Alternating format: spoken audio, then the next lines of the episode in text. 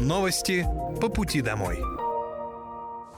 Здравствуйте, это новости по пути домой и с вами я, Мира Алекса. Пока вы добираетесь до дома за рулем своего автомобиля, на пассажирском сиденье или в общественном транспорте, я расскажу вам о том, что произошло сегодня в Подмосковье, в России и в мире. Специальная военная операция по защите мирных жителей Донбасса продолжается.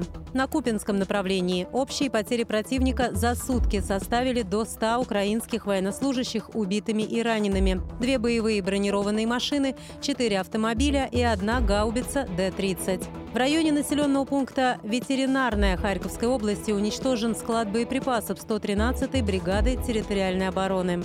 На Краснолиманском направлении уничтожено до 65 украинских военнослужащих, боевая машина пехоты, две боевые бронированные машины, три автомобиля, две самоходные гаубицы «Гвоздика» и установка РСЗО «Град». На Донецком направлении за сутки уничтожено до 190 украинских военнослужащих, две боевые машины пехоты, один бронетранспортер, три автомобиля, гаубица МСТА-Б и артиллерийская система М777 производства США.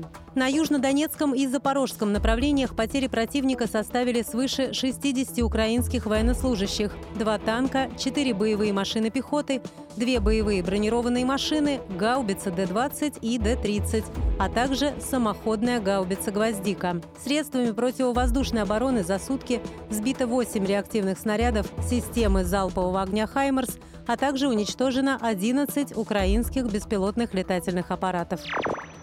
Новая котельная в Ликино-Дулеве Орехово-Зуевского городского округа начнет работать уже в марте. Старая котельная в микрорайоне Дулева открылась 50 лет назад. Морозы показали, что она не способна работать на полную мощность. С октября власти Подмосковья получили две с половиной тысячи обращений по проблемам с отоплением. Люди жаловались на аварии на теплосетях, холодные батареи и отсутствие горячей воды. Об этом сообщил губернатор Московской области Андрей Воробьев. Он побывал в муниципалитете и поделился с жителями планами модернизации теплосетей. Сети, которые в Орехово-Зуево, если их раскопать на глубине 2 метра, то там осталась только фольга. Задача не только котельная, очень важна, но и сети. А сети – это большие работы и запрос жителей на дальнейшее благоустройство. Потому что когда весь город перекопан, конечно, приятно, что теперь новые магистрали, но очень важно, чтобы благоустройство было сделано. Губернатор отметил, что с 2020 года года в Орехово-Зуеве вместе с инвестором реализуется масштабная программа модернизации сетей. В четырех городах и 15 деревнях будет построено 24 блочно-модульных котельных, центральный тепловой пункт и 8 километров тепловых сетей. Многие объекты ждет реконструкция. Ситуация с отоплением изменится для 200 тысяч человек. Это одно из 12 концессионных соглашений, которые заключены по всему Подмосковью, в том числе в городских округах, где часто бывают перебои с теплом.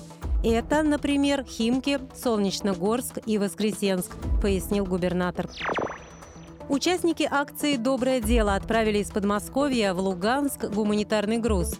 Как сообщил зампред правительства Московской области Вячеслав Духин, вместе с жителями в рамках акции «Доброе дело» было собрано почти 3,5 тысячи тонн гуманитарной помощи.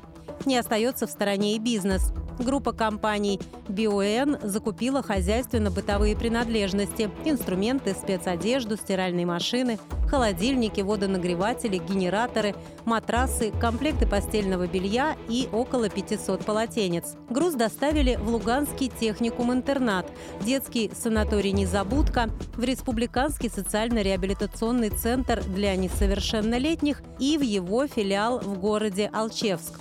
Кроме того, для детей в Луганске и Алчевске провели художественные мастер-классы, занятия по арт-терапии и спорту. Для этого туда отправилась творческая группа благотворительной организации «Синергия добра» под руководством художницы Виктории Максимовой. В занятиях приняли участие почти 100 детей.